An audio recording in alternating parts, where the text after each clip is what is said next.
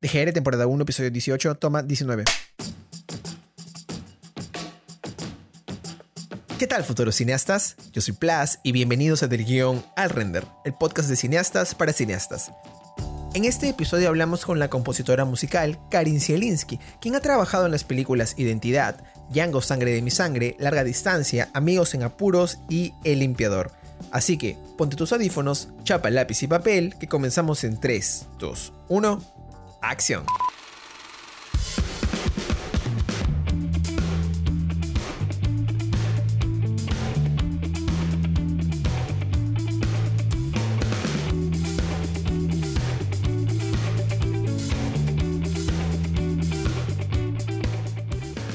Vos estaba checando tu web. Oye, tu web está bravaza. Es bien, bien paja. El, ¿Tú lo diseñaste o lo mandaste a diseñar? Está bien chévere. Lo diseñé yo nomás. yo nomás en Wix. Pero de hecho no la actualizo hace tiempo. O sea, debió, o sea, lo que pasa es que para eso necesitas realmente tomarte un tiempo, por lo fácil una semana, en decir, oye, ya, es un nuevo tráiler o de estas cosas, este material. Pero hace tiempo que no me siento renovarla en realidad. o sea, como que subí algunos afiches pero este sí, me falta un poquito entrar ahí a ver esos temas. Fácil, ya La interfaz está bravazo porque justo entré, que es karinsieninski.com, eh, para todos los que están escuchando. Es bien paja porque entras y se mueve, se abre el póster, sale la ficha y ahí haces clic y entra. Está, está bien paja para hacer de Wix. Sí, he, he, tratado de hacerla lo más, digamos, dinámica posible. Este, igual nunca es como contratar a alguien que realmente la haga, ¿no? Mm. Pero por, ahora al menos, bueno, me funciona, ¿no? O sea, al menos para tener mi trabajo, o sea, siempre me preocupo porque mi trabajo un poco esté este, reflejado, pues, ¿no? Es importante eso también, ¿no? Entonces, este, va un poco por ahí, ¿no? no Pero sí, ahora tenemos un montón de herramientas como para poder difundir lo que hacemos, ¿no? Felizmente. Sí, no, eso en verdad la digitalización está bien, bien baja.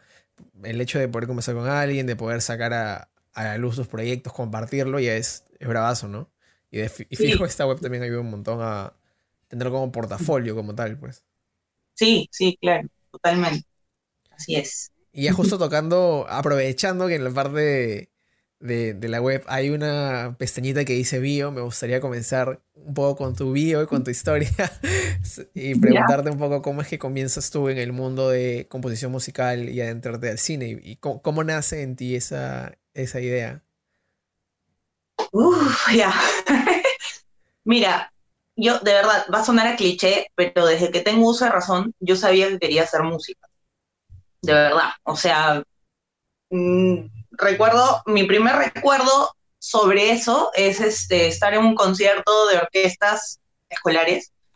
Este, mi hermana tocaba en la orquesta del colegio y mis papás siempre nos llevaban a todos los conciertos. Entonces, este, a mí me encantaba, o sea, era como que los demás niños de mi edad se quedaban dormidos y yo era como que me emocionaba, este, me veía todo el concierto, me paraba a aplaudir, este, me acuerdo que mi mamá me llevaba una caja de frunas para que supuestamente me entretuviera, pero al final no comía ninguna. Este, ¿Pero una caja de frunas? una caja de frunas, sí, tal cual.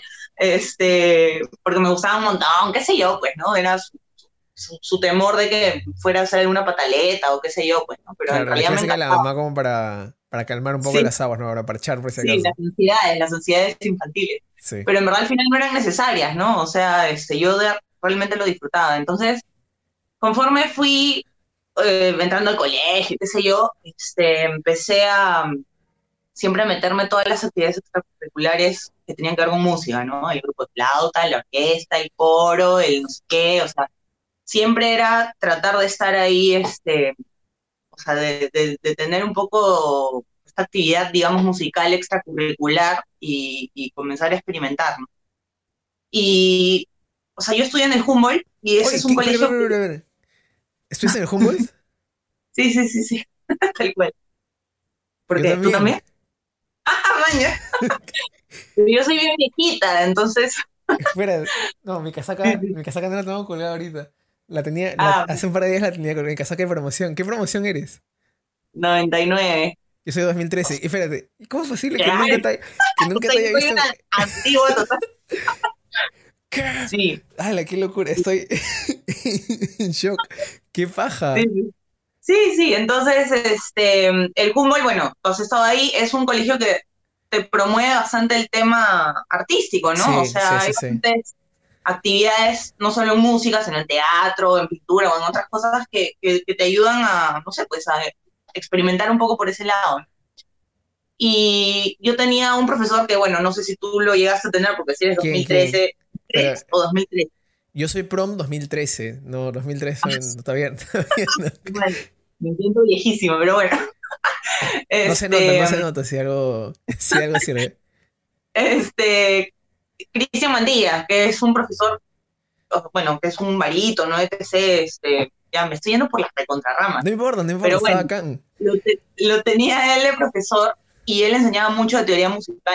Estoy hablando de quinto grado, ¿no? o sea.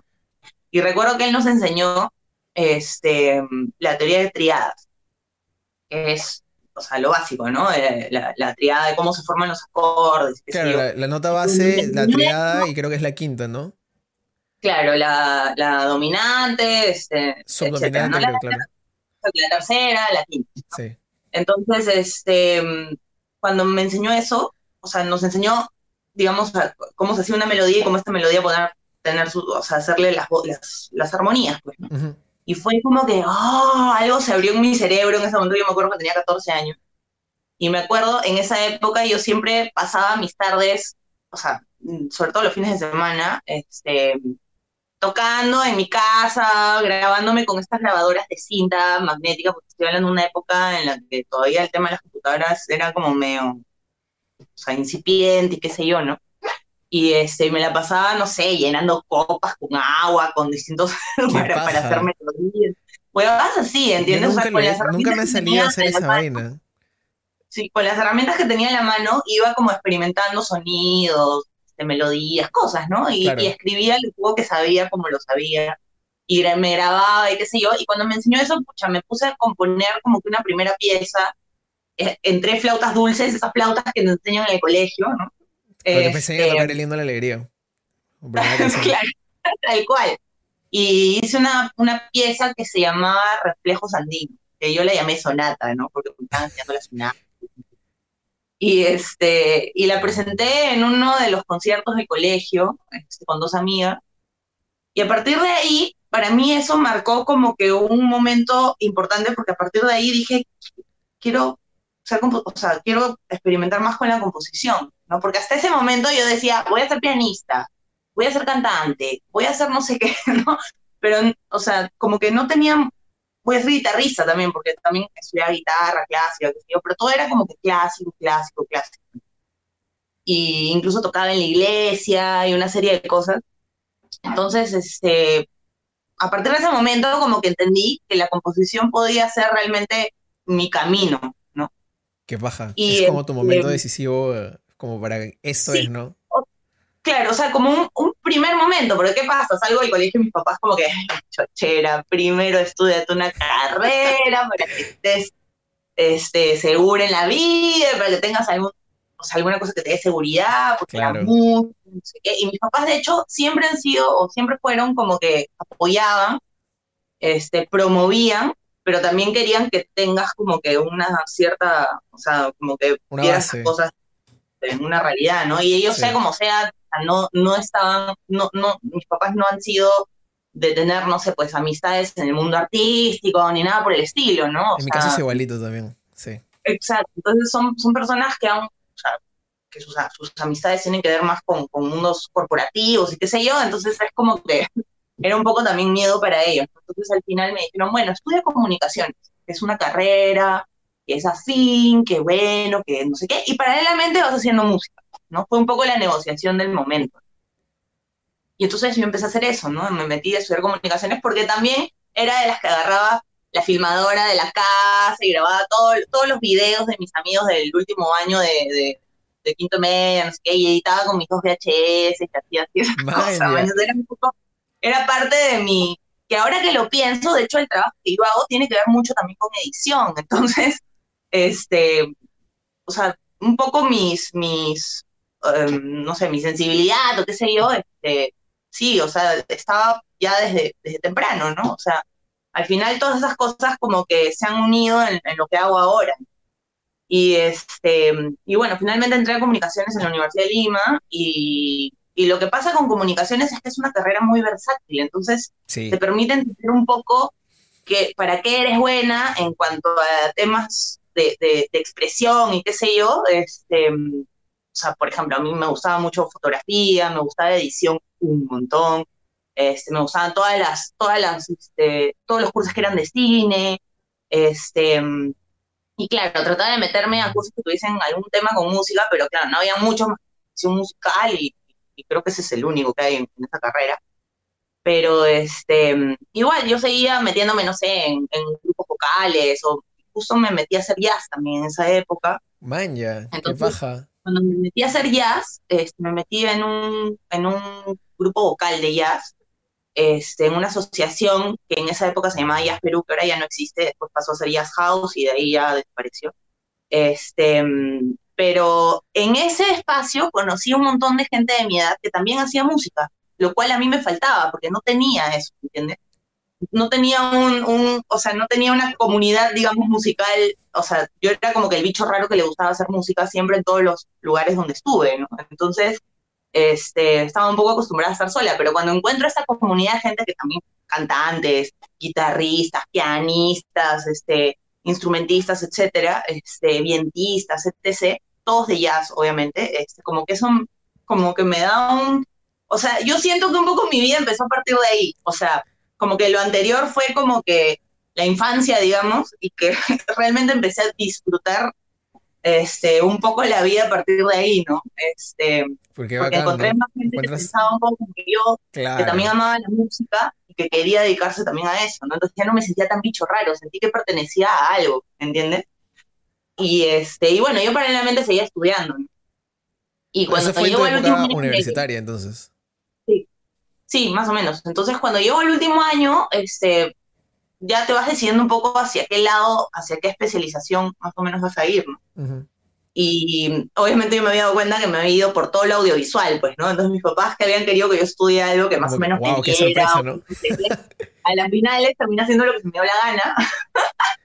y este y el último año eh, llevé taller de cine y una serie de cosas y yo me encargaba siempre de todo el tema sonoro y musical. Y me empecé a dar cuenta que por ahí podía ir quizás o sea, la forma de integrar yo lo que era música con mi carrera, digamos, con lo que estaba estudiando. Sí. Entonces empecé a tener esa inquietud.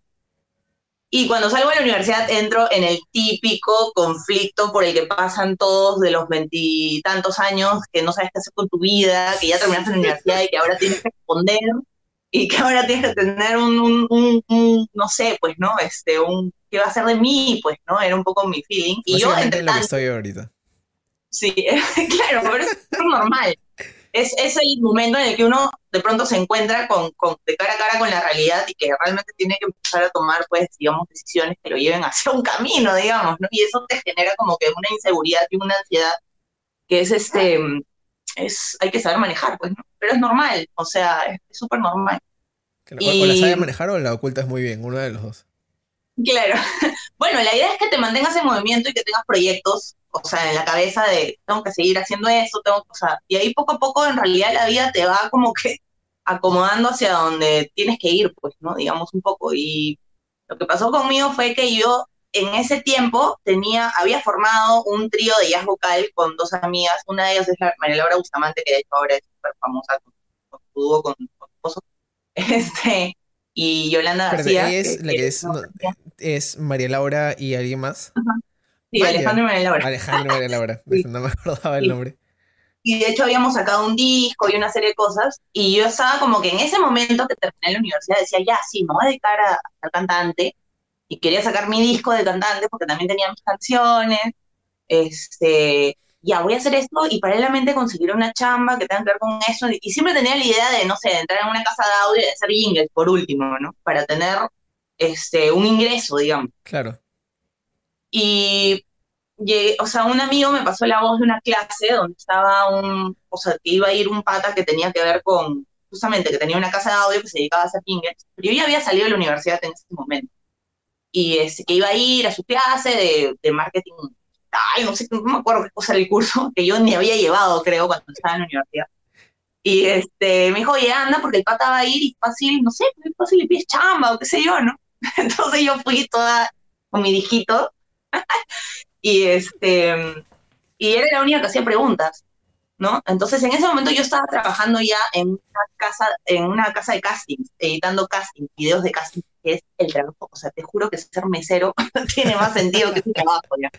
Este, con el respeto que se merecen los meseros, pero de verdad que uno siente, o sea, yo he trabajado de mesera, por eso lo digo, ¿entiendes? O sea, cuando trabajé de mesera sentía que estaba haciendo algo mil veces más importante que editar un casting. pero bueno, en fin. Este, a ver, que de ser desoplado, no sé, 10.000 oh. videos de casting así. Y no solo eso, sino los comentarios horrorosos que hacen también de la gente que castea, ¿entiendes? O sea, mm. ay, esta tiene un lunar asqueroso acá, ay, esta, este, no sé, cosas ah. así, comentarios horrorosos que uno tenía que soportar porque, bueno, es una, es un albañil que está, o sea, es una pieza dentro de una cosa que tiene que funcionar. Claro. Pero era un trabajo horroroso. y bueno, me pagó un poco las cuentas, ¿no? Pero bueno. Y la cosa es que mm, fui a esta clase pregunté un montón de cosas y al final me le acerqué y le no, mira, tengo este disco, yo he estudiado acá, no sé qué. Y el pata, o sea, súper buena onda, me dijo, ya, bacán, anda a mi estudio, conversamos, yo tengo practicantes todo el tiempo y, este, y quizás puedes practicar y vemos, pues. Entonces fue su estudio, este, súper buena onda, le enseñé las cosas que tenía, qué sé yo, y este, me dijo, ya, mira, te doy la oportunidad de ponerte a prueba tres meses por supuesto sin sueldo, sin nada, ¿no? Pagando pico. Este, Clásica. Y si funcionas, te contrato. Y si no funcionas, ya, pues, pues. Entonces yo decidí tomar el riesgo, renuncié al otro trabajo, ahorré unos meses. Recuerdo haberle dicho como que espérame unos tres meses para ahorrar y, ya, pues, para poder vivir esos tres meses que no me iba, iba a recibir sueldo. ¿no? ¿En esa época estabas viviendo sola o seguías viviendo con tus papás? No, no, yo vivía con, yo vivía con mis papás, o sea, porque si no, no hubiera podido hacer esto, claro, empleando. Este, y aparte, en, la época en la que yo tenía esa edad, no era tan común vivir solo a esa edad. Era como que, o sea, estaba empezando. Esto es más común ahora que, antes. Y, pero eso, ¿ah? porque yo todavía sigo viviendo con mis papás. Y, tengo, casi todos mis amigos de promoción en la universidad también con sus papás. Sí, pues sí, por eso te digo. Entonces, este, ya, pues hablé con mis papás, obviamente. Me dijeron, ya, mira, ahorra esos tres meses y Ahora, igual, yo vivía con ellos, pero igual, cuando me pagaba el teléfono, me pagaba, o sea, obviamente las cosas que tenía que Pero, este, no como pagar un alquiler o qué sé yo, ¿no? O sea, si no, no se hubiese podido. Entonces empecé a trabajar ahí. De hecho, ahí en esa casa de audio conocí a mi esposo, actual socio, este, actual socio esposo. este, y, este, y, pucha, me pusieron a prueba tres meses, empecé a aprender de chico que hacía de las músicas ahí este, el ambiente de trabajo, de hecho, eran todos hombres, este, pero súper bien, ¿no? O sea, yo siempre me llevo muy bien con los hombres, dicho sea de paso, ¿no? O sea, siempre hemos sido como muy Por eso nos llevamos bien ahorita, o sea, se, siente bien la, la conversación. Sí, es, sí, es, o sea, no sé, no sé cómo explicarlo, pero bueno, en general he tenido suerte en ese sentido, ¿no? O sea, siempre, siempre creo que me han considerado un patamar. Y, este, y bueno, hubo buena química con todo el mundo y empecé a aprender y empecé pronto a hacer este, músicas, pues, ¿no? Ahora, en el proceso, obviamente, empezaron como a, o sea, me pusieron también a, poner, a hacer postproducción, o sea, a hacer sonido, ¿no? De comerciales, cosas. Entonces, fue chévere esa etapa porque aprendí también un poco de eso. Yo no sabía mucho manejar el Pro Tools y esas cosas. Y en este trabajo fue que aprendí a utilizar las herramientas, el hardware, etcétera, etcétera. Qué paja. Este, los softwares indicados qué sé yo, ¿no? Y este, y bueno, conocí también a mi esposo, a mi actual esposo, y este, y empatamos ahí como que, o sea, habrán pasado unos dos años ahí y decidimos abrir nuestro propio espacio, ¿no? Pero ya más tirado, o sea, lo que pasa es que en ese proceso, obviamente tú sales de la universidad, tienes amigos, que salen de comunicaciones y que empiezan a hacer también sus videos, sus cortos, o este, cogen, no sé, videos institucionales, y tú eres la persona que han conocido en la facultad que hacía música, entonces te empiezan a llamar, ¿no? Oye, tengo esto, no sé qué, y que saben que estás trabajando en, esta, en este sitio, entonces ya más o menos conoces un poco el tema. Entonces ahí empecé como que poco a poco, ¿no? En ese proceso. Hasta que al cabo de dos años este, decidimos abrir nuestro propio espacio que bueno, se llama Stereo Monkey hasta el día de hoy.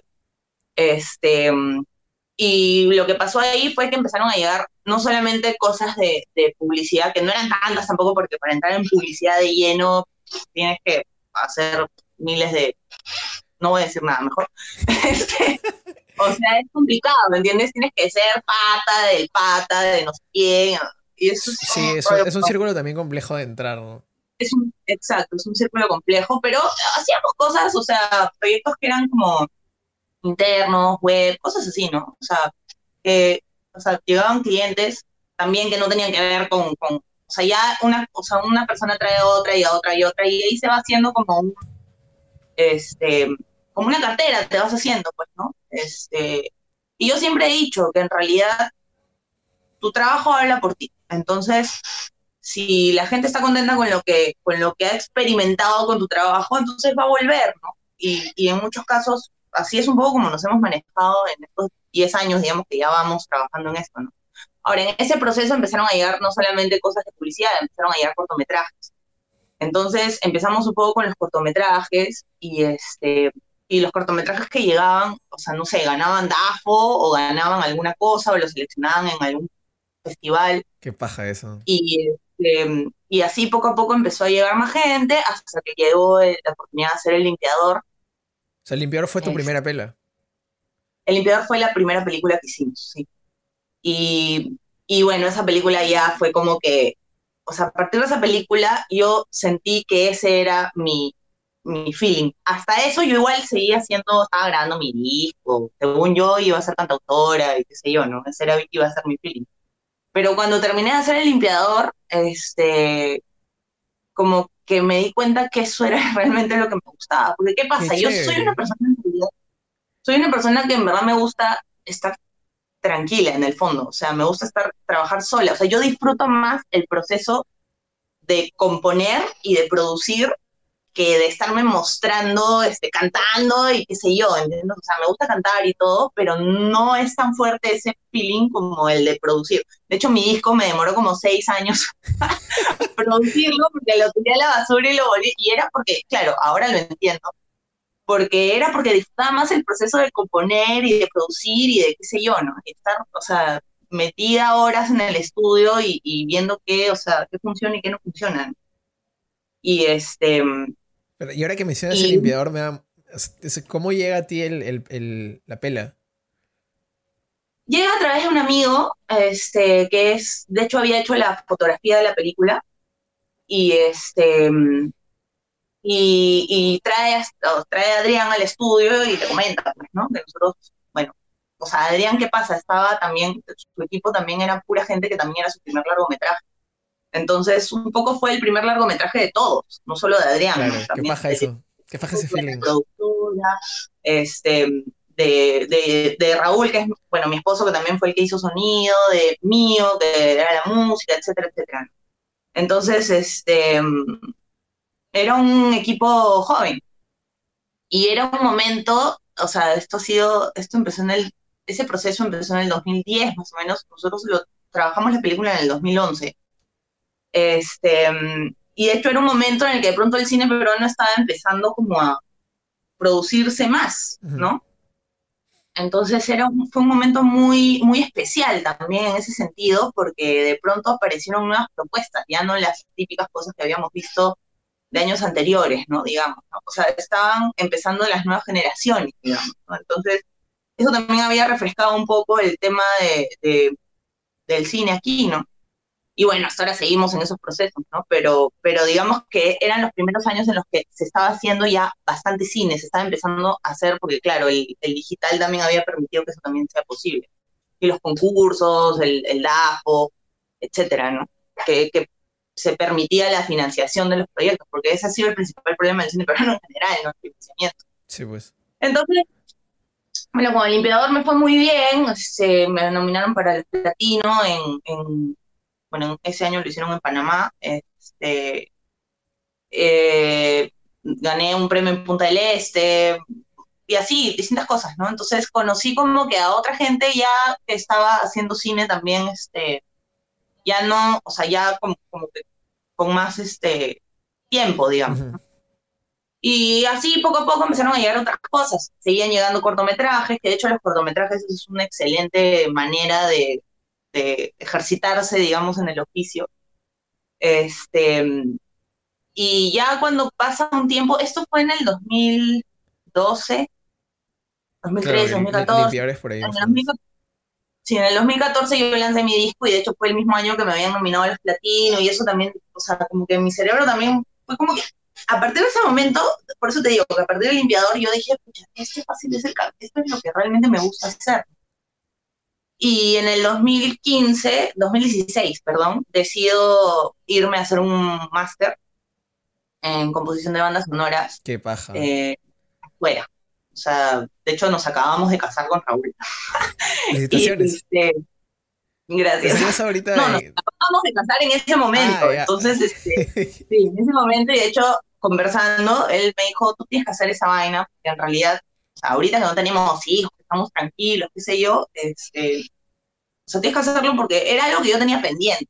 Como no había podido estudiar música, música, saliendo del, del, o sea, había estudiado teoría, cosas así, pero de manera particular, no de manera, digamos, este, académica, este, tenía esa, esa necesidad de, eh, de estudiar, de, de, de, poder tener más... Exacto. Y, y, disculpa, Karin, una, una, consulta antes de continuar. Cuando tú estabas entonces componiendo estas bandas sonoras para el limpiador y todo lo demás, ¿tu composición era por empíricamente? Era era muy intuitiva. Qué maña, qué loco. Y, este, y tenía que ver también con, con... Lo que pasa es que es un trabajo muy intuitivo también, pero es importante tener técnicas, conocer un poco de qué se trata, porque claro, yo tenía los conceptos de lo que había estudiado en mi carrera en, en, la universidad, ¿entiendes? Por, o sea, conocí el lenguaje audiovisual, el lenguaje cinematográfico, este, había visto muchas películas, este, el otro día también estaba recordando que, que hubo una película que a mí me marcó mucho, que se volvió mi película favorita, que te va a parecer un medio raro, pero cuando tenía 14 años, 14 creo que, 14 o 13 o por ahí, porque justo la repitieron el otro día en la televisión. y Dije estaba conversando con Raúl y dije, pucha, a partir de esta película, creo que esta fue la película que hizo que yo concientizara el tema de la música en el cine, este Braveheart. Maña.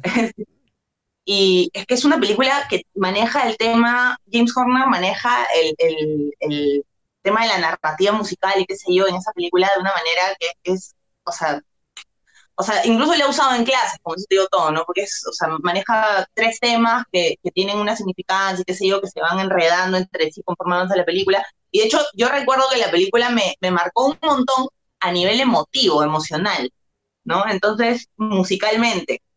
A mí musicalmente me ha este, marcado Harry Potter 1 y Harry Potter 2 con, con esos scores que tiene. Y ahora que he visto recientemente, recientemente, año pasado, los análisis de Jaime Altozano en YouTube de cómo la música de Harry Potter te narra el tema de la familia, te narra tal cosa. Es como que. Claro. Claro, eso es lo chévere de esto. Ahora, yo en el momento que hice el limpiador no tenía esas cosas tan en la cabeza, ¿entiendes? Pero sabía que tenía que representar como que temas, este, o tenía que representar cosas de los personajes, pero no tenía tan presente el tema de, oye, hay que, o sea, hay que hablar con la música, ¿no? Entonces, este, bueno, igual intuitivamente sí, o sea, pero digamos que el máster me ayudó a poner todas las ideas en, en, en, orden, digamos, ¿no? Y este, y me dio más herramientas para saber cómo plantearlas y ya, o sea, para llevarlo ya a un nivel mucho más profesional. Y gracias a Dios he tenido la oportunidad de trabajar mucho después de que he regresado de ese máster. Este, y bueno, sigo trabajando felizmente a pesar de esta pandemia. Este, Esa es la ventaja también de la digitalización, ¿no? Y de componer también, porque imagino que tú compones también con un teclado virtual y ahí puedes componer. Sí, sí, bueno, compongo con esto. Claro.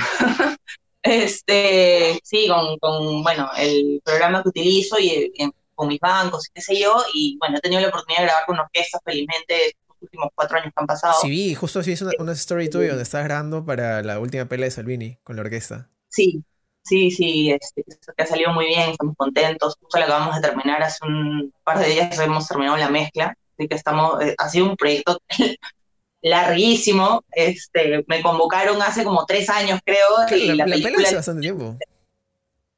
Sí, o sea, me convocaron en el 2018 pero la película la filmaron como a finales del 2018 y de ahí hasta que editaron y todo, pasó todo el 2019, y el director también tuvo unos temas que no pudo seguir con la postproducción y recién a finales del 2019 me trajeron la película y generalmente me demoro tres meses máximo en hacer una pela, ¿no? Entre que compongo, produzco, grabo y, este, y mezclamos, ¿no? Pero esta película ha tomado, o empezamos en noviembre, este, es una película compleja, muy compleja, no tiene diálogos, entonces era una película especialmente complicada, claro, el guion tiene 40 páginas. sí, del guion de hecho no era tan largo, pero digamos que la, bueno, es una película extraña, ¿no? Y este, y también, o sea, la música tenía como que una importancia mayor a la que normalmente tiene. Claro, esto, me parece súper interesante. Me gustaría ir un poco por parte sobre, justo aprovechando que es el último proyecto que tienes, y el más reciente, cuando te llega, cuando tú te involucras en la pela, te involucras, imagino, también desde la lectura del guion. Y ahí te, empiezan a llegar sonidos o, no. O sea, sí, yo prefiero siempre trabajar con el corte final, porque ah, siempre, a mí me habla mucho la imagen, me habla mucho la imagen. Este, pero no siempre es posible, este, o mejor dicho, no es que no siempre sea posible, de hecho al final siempre te va a llegar el corte final pero a veces tienes que ganar tiempo, porque a veces, no sé, hay un tiempo de entrega para el trabajo y, de repente el corte no va a estar tres meses antes, ¿entiendes? Claro. Entonces, este, muchas veces también, o sea, no necesariamente, no todos los trabajos que he hecho me he leído el guion, no necesariamente. De hecho, del guion a la película hay un gran, sí. hay una gran, un gran salto. Gigantesco. Pero digamos que el guion te ayuda a entender un poco cuál es, cuál va a ser el universo, de qué se trata, este, quién es tu personaje, y de repente, o sea, me ha pasado, de hecho me está pasando ahorita con un proyecto que voy a empezar, este, que me llevó el guion hace como tres o cuatro meses, y de hecho me han mandado un corte ahora que no tiene nada que ver con, con el guion que leí, este, no nada que ver, pero digamos que ha sido como sustancialmente bastante... Eh, bastante editado. Exacto, resumido, porque claro, o sea, bueno, es parte de... Sí. Y, pero me sirve mucho para entender, por ejemplo, o sea, yo tengo que empezar ya por un tema de tiempos y mm, no, o sea, el haber leído el guion también me permite entender mucho más al personaje principal, ¿no? Entonces ya siento que conozco mucho más el personaje principal justamente porque he leído el guion y he visto este corte y una serie de cosas. Entonces, este, sí, el guion definitivamente te ayuda a entender mejor, digamos, aspectos de la historia que no necesariamente vas a ver en la película, pero que tú sabes que el director se los planteó en algún momento y eso te ayuda a conocer mejor a los personajes y a las situaciones que vas a, digamos, realizar. Al final, el, compositor este, de música de cine es como un psicólogo, en realidad. porque el, compositor trabaja mucho sobre los subtextos, sobre las cosas, sobre las mm, cosas que el público en sí no ve del personaje, pero que tú como compositor tienes que resaltar con la música de alguna manera comunicar de alguna manera. Entonces, el trabajo del compositor es mucho meterse en eh, el punto de reflexión de la película, en qué es, lo que quiere el personaje, o sea, hacia cuál es el objetivo del personaje, este, cuál es el conflicto, etcétera, etcétera, pero también entender un poco las, los subtextos que hay detrás de todo esto, ¿no? Entonces es, lo que dice también bien, bien de análisis en ese sentido. Es lo que dice justo Hans Zimmer, pues, ¿no? En, en, la promoción que sale de su masterclass, todo lo que tienes que saber de composición musical se resuelve en una palabra, la historia. Claro. Sí, es un poco eso. Sí, claro. O sea, tú tienes que estar metidazo en la historia y tienes que entender la historia, tienes que entender el universo y te tienes que empapar un poco en el, en el tema, ¿no? Entonces, a mí me ha pasado que dependiendo del tipo de película que estoy haciendo, o sea, me afecta en mi día a día. O sea, por ejemplo, la pela de Salvini es una película súper triste, súper triste. ¿Ya? Sí, sí, sí. Y, es, y, al principio, cuando estaba en el proceso de composición, que estaba sumergida en el tema, andaba medio deprimida, ¿entiendes? O sea, estas cosas te, te afectan, porque estás entrando y estás con esto todo el día, todos los días, y este, inevitablemente te afecta un poco, y eso también hace que tú también compongas ciertas cosas, ¿entiendes? O sea, Claro, entras en el mindset. Yo me pregunto si a la compositora de Joker le habrá pasado lo mismo también. Y es un poco la idea, ¿no? O sea, la idea de entrar en el, universo es entrar realmente en el universo. Entonces, este, sí, eh, o sea, es parte de los procesos, pero es un trabajo súper, súper demandante pero es súper interesante también por eso, ¿no? O sea, es como, sí, pues te sientes como un psicoanalista de los personajes. Entonces, entonces, este, es un poco eso, sí. ¿Y, tú prefieres trabajar en un proyecto lo más pronto posible o trabajar después de que la peli esté editada? Pero creo que por lo que me dices, preferirías trabajar con la imagen editada. Yo prefiero trabajar con el último corte, o sea, ya sentarme a armar mi estrategia, digamos, global de musicalización, prefiero hacerlo con el último corte, que cuando ya tienes toda la estructura, que ya sabes que no va a cambiar, que no te van a mutilar ninguna música ni nada. Este, y trabajas, o sea, para mí es más ordenado y es, y es más, digamos, fiel a lo que a lo que va a quedar finalmente pero no siempre es posible. O sea, o sea, siempre es posible, digamos, siempre te va a llegar el corte final en algún momento, pero a veces tienes que adelantar el trabajo. Entonces, este, yo sí, siempre trato, si es que es posible empezar a trabajar con el corte final, entonces espero hasta que llegue el corte final. Pero digamos que antes, si tengo la oportunidad de leer el guion y de ver un poco, por ejemplo, con el limpiador fue distinto, porque con el limpiador Adrián quería llevarse, o sea, la película de editar, se iba, eh, la iba a editar en Nueva York con un amigo, con su editor, Justin Beach, creo que se llama, que, creo que es el que le ha editado todas sus pelas. Este, y antes de irse, eh, como que me pidió desarrollar unos 10 temas más o menos, chiquitos, que me, o sea, en los que yo me inspirara con las imágenes que tenía sin editar, digamos, de la pela, ver la foto, ver ciertos planos, ver el personaje, etc. Y que yo experimente con ciertos sonidos y él se llevó ese disco con 10 temas, hicimos, me parece, y de esos 10 temas habré escogido unos 3, que a partir de esos 3 yo construí los motivos de la, de la película. Eso me parece pajasa. Sí, es, es Bravazo, de uno de los pocos directores, o sea, en la sí, pues en todo el tiempo que llevo haciendo esto, en realidad creo que ha sido el único director que me ha pedido hacer eso, por ejemplo. Porque él no quería influenciarse de la música de otra persona, quería influenciarse de la música del compositor que iba a ver la pela, ¿no? O sea, que iba a ver toda la película, digamos, iba a trabajar toda la película. Entonces, este, fue súper fiel a eso, digamos. Y es bien baja porque ha sido bien recíproco. Me imagino que también esa música le ha servido para editar su pela con con sonidos en mente en las partes que tenía yo. No sé, en esta parte quiero música, bla. Sí, de hecho. De hecho, sí. Y, este, y en realidad eso depende de cada compositor al final y de cada director y de cada situación que toque. O sea, este, yo en lo personal, en mi metodología, prefiero trabajar siempre con el corte final. O sea, lo que son ya las músicas concretas que van a ir, ¿no? Este, pero hay, hay compositores, por ejemplo, que trabajan antes, o sea, que componen antes y le mandan al director las cosas y, ya el, lo van acomodando, qué sé yo. Como Hilder en Joker, pues, ¿no? Que le compuso la, banda sonora y influenció también en el rodaje. Que me parece genial. Exacto. Claro. Que también era otra, claro, que o sea, en realidad, como te digo, depende de la situación, depende del compositor, depende del director, depende de la película. Del, hay películas que son simplemente, depende del presupuesto, hay películas que son de género y que no necesitan, digamos, no sé, pues, la mega, o sea, al final vas a hacer música que sea, que funcione, este, aunque yo siempre trato de que la música que trabaje, por más género que sea la película, tenga, digamos, una narrativa y tenga una historia que cuente y qué sé yo, pero digamos que, o sea, ponte, una película de género vas a seguir ciertos patrones. Entonces, este, bueno, como te digo, o sea, depende de la película y, y, es parte del trabajo, todo eso. Cuando tú chambeas una pela eh, y te llega la pela, por ejemplo, ya editada, ¿tú eres de las que prefieren tener música referencial, o sea, lo que se conoce como temp music, en, los cortes? ¿O prefieres que te lo den en blanco? No, en realidad odio cuando me mandan esas cosas. Justo eso quería preguntarte, porque he escuchado que mucha gente lo odia.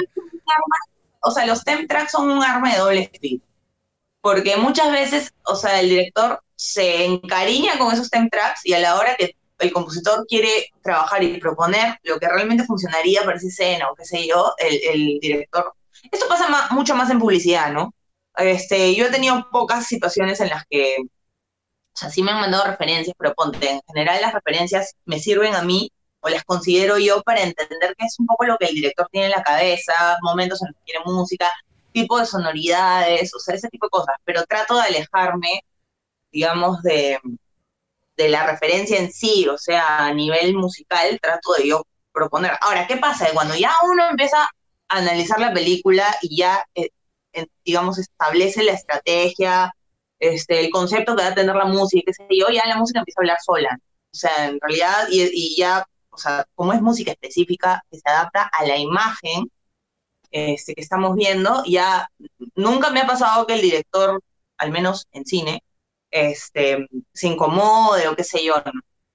Sí uso referencias, sí es importante escuchar ciertas referencias. Yo misma me busco referencias a veces para entender un poco cómo trabajó este compositor, qué sé yo, para tener, digamos, un punto de partida, pero, o sea, le tengo, o sea, al momento que ya me pongo a trabajar, entiendo un poco la significancia de, hacia dónde tengo que ir, ¿no? Y, y tomo ya, empiezo a tomar decisiones, pero sirve más que nada como un punto de partida para entender un poco qué es lo que tiene el director en la cabeza, hacia dónde se puede ir o qué sé yo, ¿no? O tomar decisiones de, de sonoridades y cosas. Más que nada eso, pero, pero sí, no, o sea, mm, como te digo, es un arma de doble filo porque a veces sí, puede ser que altere un poco, o sea, hay directores que se encariñan mucho con, con, sus referencias y, quitarles eso de la cabeza a veces es complicado. Claro, justo estaba viendo un video Pero bueno, parte decían de eso.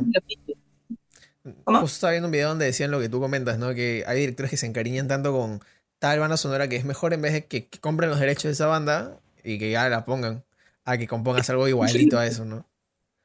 Sí, y al final es en realidad no es lo mismo, ¿no? O sea, porque de hecho nunca va a ser lo mismo este, tener una música ya hecha para una escena, o sea, que hacerle una música específica a esa escena que va a ser pensada en, en, lo que esa escena específicamente necesita. Claro. Nunca es mismo. Entonces, bueno, ya depende también de, de cada director y cada situación distinta. Hay una cosa que justo me, me ha pasado en este último año y recientemente porque he visto y he escuchado Hamilton y no sé si has visto Hamilton, ¿O has escuchado Hamilton? Estos últimos días vi Hamilton y había escuchado Hamilton hace dos meses y simplemente estoy enamorado de, toda la obra y todo lo que es eh, del musical. Principalmente por el hecho de que tiene leitmotivs y a mí me gusta muchísimo los leitmotivs eh, tanto en, historias y sonoros, ¿no? Que me parece paja, justo estaba trabajando. Es que te conectan con los personajes. Eso es, lo que hace. Es el viaje narrativo que tienen que me parece brutal en, al momento de, de, componer o escuchar. No sé si, si también tú lo chambeas de esa forma, en ese sentido de la línea narrativa de la historia. O bueno, claro, imagino que depende. Sí, Yo, siempre, yo siempre trato de. O sea, los motivos son como que tu, mm, tu herramienta principal para hacer narrativo. Pero sí, yo siempre trato de que mis bandas sonoras sean este, digamos, ¿no? Siempre y cuando el director lo permita, porque a veces hay directores que quieren que hagas algo muy atmosférico, algo muy, pero incluso en, esa, en esas atmósferas, este, o en esa sonorización que a veces te piden que no sea muy, muy, este, que no se meta mucho, que no sea muy manipuladora, o qué sé yo, igual yo trato de buscar sonidos que, por ejemplo, se relacionen con ese personaje específico, así no sea una melodía específica, pero sí un sonido con el O sea, lo que pasa es que uno puede construir personajes no solamente con melodías, sino también con texturas. Sí. Este, y últimamente hay más con texturas con sonidos, con instrumentos específicos, ¿no? Entonces, este, sí, pero sí, yo disfruto mucho cuando trabajo una banda sonora que, que, tiene motivos, ¿no? Entonces, este, sí trato de hacer eso en general, trato de, de o sea, cada música que desarrollo tiene una razón de ser, cada vez que trabajo, ¿no? Este, este personaje tiene esta sonoridad por tal cosa, porque hay un rasgo en su personalidad que nos lleva a esto, no sé, por ejemplo, es un personaje muy enérgico, ponte, ¿no? Entonces tiene este sonido que nos lleva hacia el movimiento constante, este, cosas así, ¿no? Este, son, por eso te decía que es un poco de analizar psicológicamente al personaje y en base a eso también irle creando este, la música que necesita, ¿no? Ahora, no solo es un personaje, puede ser una situación, este, puede ser, este, no sé, un, hecho específico, ¿no? También en, el proceso van a haber otras músicas que no necesariamente tienen una carga narrativa o intelectual, sino puramente emocional, ¿no? Por mm. ejemplo, generar una escena de acción o, generar este miedo o, qué sé yo, o, comedia o qué sé yo, ¿no? que no necesariamente tienen una carga de, algo que nos está diciendo la música, pero siempre tiene que haber, en, digamos, en, la música que se plantea en una película, alguna música dentro de estas que sea la que te va diciendo lo importante.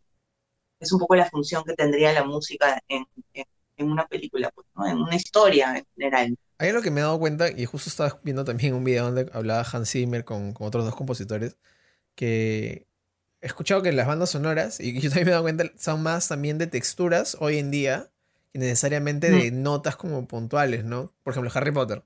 Harry Potter tiene la melodía de la familia, algo así, pero hoy en día si ves una película ya no es tan, tan como puntual en notas, es como tú dices, ¿no? Más texturas, como que... Cosas. esto se va a escuchar muy gracioso en el podcast esto, pero claro.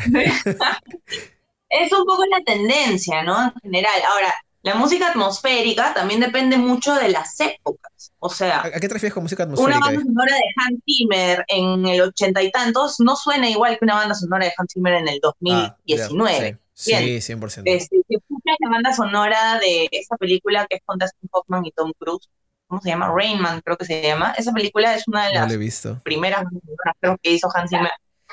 Es, es una película del 88, me parece, o por ahí y la banda sonora es electrónica, es de Hans Zimmer, pero de hecho no suena como, o sea, como una banda sonora. Ahora, suena, Hans Zimmer, tiene esta cosa de, del, no sé, pues los cuatro acordes que se repiten y se vuelven más grandes, qué sé yo.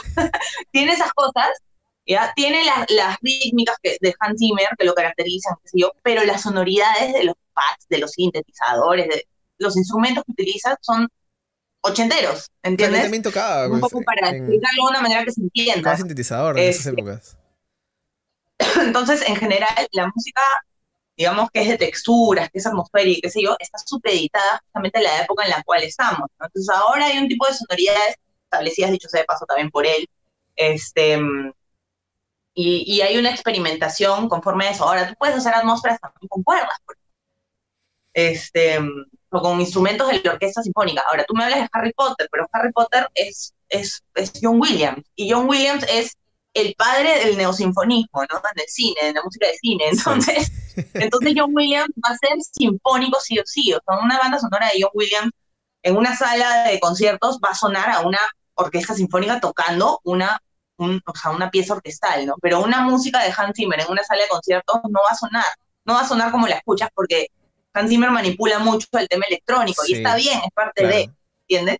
Entonces son estilos diferentes. De hecho, un poco lo que se dice es que John Williams, bueno, John Williams está un poco de salida, ¿no?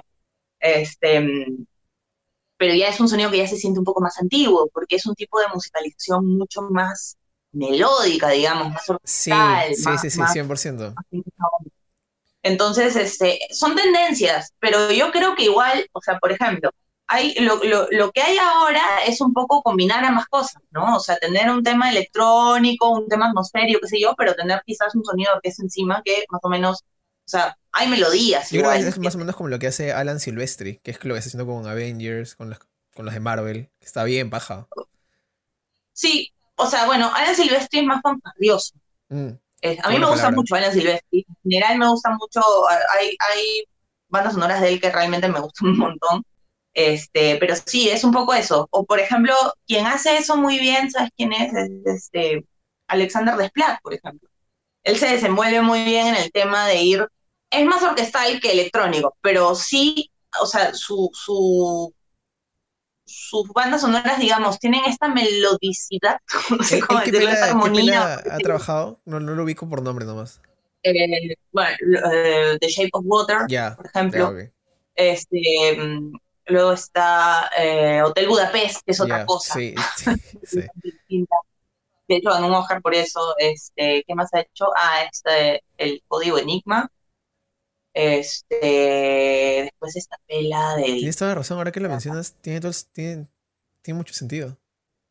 Sí, o sea, bueno, y él es un poco uno de los compositores que están como este, rankeados ahorita en Hollywood, ¿no? Entonces, sí, él tiene mucha, él digamos que si hay alguien que puede heredar un poco lo que es John Williams, quizás podría ser él en el sentido de que mantiene viva todavía la tendencia a, la musicalidad, digamos, la música de cine. Entonces, hay distintas otras cosas, porque por ejemplo, lo que la banda sonora de Hildur, que nunca sé cómo pronunciarlo, Yo tampoco sé cómo pronunciarlo. Por ejemplo, es súper, hiper, recontra atmosférica, ¿no? O sea, es electrónica, es, o sea, es deformar los sonidos de, de trabajo mucho con el, los síntesis, qué sé yo, o sea, con la síntesis y qué sé yo, ¿no? O sea, deformar sonidos de el cello, deformar sonidos de, qué sé yo, de distintos instrumentos y qué sé yo, y genera, pues, genera un tipo de este, musicalización que no es tan musical, ¿entiendes? Es, es, o sea, hay una musicalidad, pero no es tan marcada la musicalidad como la atmósfera, digamos. De hecho, si escuchas este Chernobyl, no sé si la has visto, también es una musicalidad.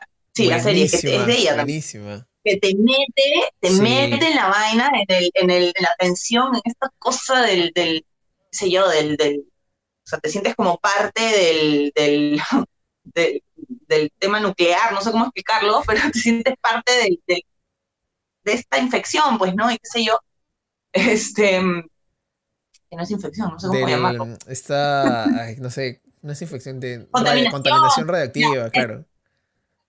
Eso, de esta radioactividad, ahí está. O sea, la música te va metiendo como en un estado de tensión que es lo mismo que pasa en Joker.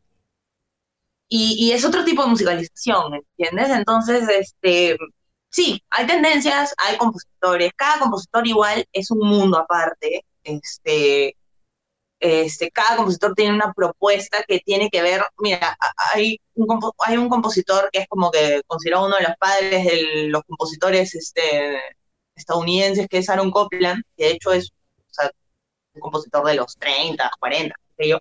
Investigó mucho sobre distintas, este, sobre música de cine, también tiene muchos libros, etc. Y él decía un poco que lo que escuchamos de un compositor es justamente lo que ese compositor es como ser humano porque lo que un compositor, o sea, digamos, compone es lo que ha vivido, experimentado, cómo percibe el mundo, cómo ha, este, cómo se ha influenciado, qué sé yo, y lo que escuchamos en su música es justamente lo que es él como ser humano. Y es súper interesante porque es verdad, o sea, cada compositor va a interpretar una película de una manera distinta y por eso es que hay un compositor para tal proyecto o para tal proyecto. Claro. Qué bonito eso. Hay compositores que son versátiles. Hay compositores que te pueden hacer cualquier tipo de película y hay otros que te hacen solo un tipo de musicalización, como Kildur, por ejemplo, que es un tipo de musicalización muy específica. O sea, no le vas a poner a ella a hacer una comedia, por ejemplo. Sería muy divertido. ¿Entiendes? Exacto. Entonces, este, no sé, bueno, a menos que sea una cosa medio experimental rara, ¿no? Eso sí podría ser. Pero digamos que este, hay compositores que son súper versátiles, que están supeditados a hacer este, a, dedicarse a la imagen, qué sé yo, y hay otros que, hacen otro tipo de, o sea, que hacen una cosa específica, ¿no? Entonces, bueno, es parte de, eso es lo bonito también de la variedad, ¿no? La variedad ¿Y a ti qué te vacila más? ¿Te vacila más hacer estos sonidos más de texturas un poco ambientales o hacer melodías? No, yo honestamente a mí me gusta este, ser lo más musical posible, pero me gusta en realidad combinar ambas cosas, ¿ah? O sea, depende del proyecto. Yo me adapto mucho a los proyectos que me tocan. Este, por ejemplo, esta última pela de Salvini yo quería hacer un poco más experimental, por ejemplo, porque era una película tan rara que no tenía diálogos, personajes, son personajes raros, como eso te digo todo, es una hormiga, un robot y una anciana. Sí, Jaguarbot. Y no, hay diálogo. Y este, y de hecho, eh, yo quería ser un poco más experimental, pero al final Aldo quería, Aldo es dramático, ¿entiendes? A él no le gusta experimentar con las emociones, entonces él quería emoción, emocionalidad, ¿no? Entonces traté de meter el tema narrativo y el tema emocional también, entonces ya solté así todas las riendas de mi musicalidad, entonces, bueno, ahí han salido cosas muy bonitas, o sea, estoy bastante satisfecha, aunque no sé, cuando vea la película también tengo que verla terminada y qué sé yo, ¿no? Y hay cosas que también siempre uno como compositor dice, pucha, esto hubiera sido mejor de esta manera. eso es normal, es parte, siempre del proceso creativo. Justo ayer hablaba con Yoshimba Monde y, él me dice que es lo mismo. Constantemente también porque, este, claro, si uno está satisfecho con todos los proyectos que hace, también está un poco uno. Entonces, este, es parte de también seguir creciendo y seguir este, aprendiendo de los procesos. Pero bueno, a, a, mí, como te digo, o sea, me gusta trabajar motivos, me gusta trabajar melodías, este, tiendo a ser más musical, pero experimento bastante con lo electrónico también. O sea, en esa película, por ejemplo, he experimentado con ambas cosas. Hay momentos que son muy oscuros y hay momentos que son muy iluminados. Entonces, hay un poco de las dos cosas, por ejemplo.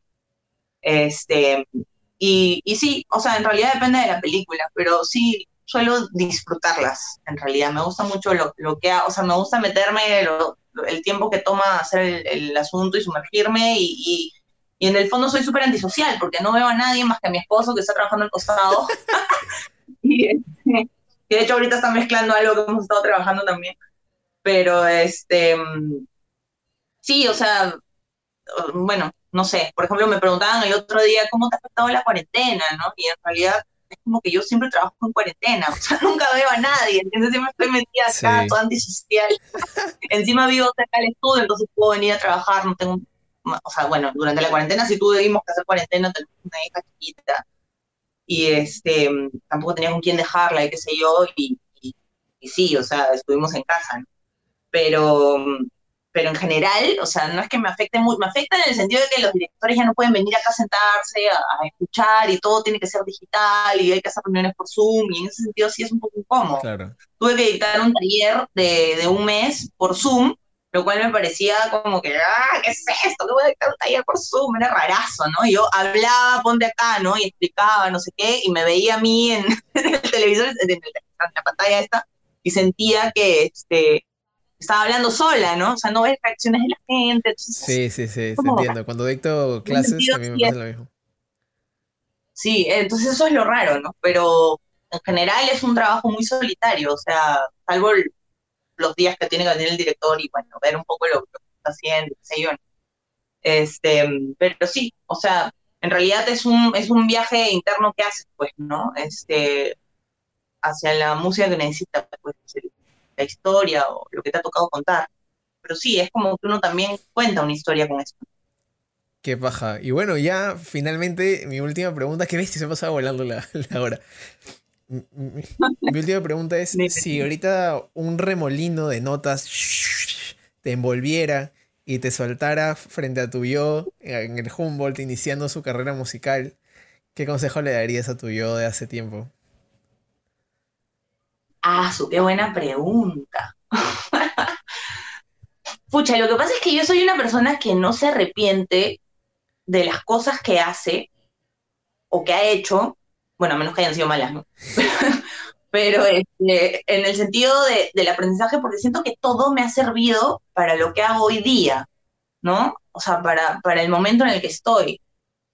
Em, quizás, lo, quizás pediría ser un poco más, este, dedo con mis papás en insistir en estudiar, quizás desde ese momento, pero en el fondo también digo, pucha, pero fue bueno que yo estudiara comunicaciones, porque en verdad que la carrera te da, para esto que yo hago, te da una cantidad de herramientas que, que un compositor, solo como compositor, o sea, de hecho también puede hacer esto, no digo que no, pero digamos que es una ventaja, o sea, tener un poco el, el, tema del lenguaje cinematográfico, el, de la narrativa, qué sé yo, tenerlo tan presente, ¿no? Entonces, no me arrepiento de haber estudiado comunicación tampoco, no sé si me entiendes. Sí, sí, Entonces, entonces, no sé, no sé qué me diría, eso es lo que me da miedo.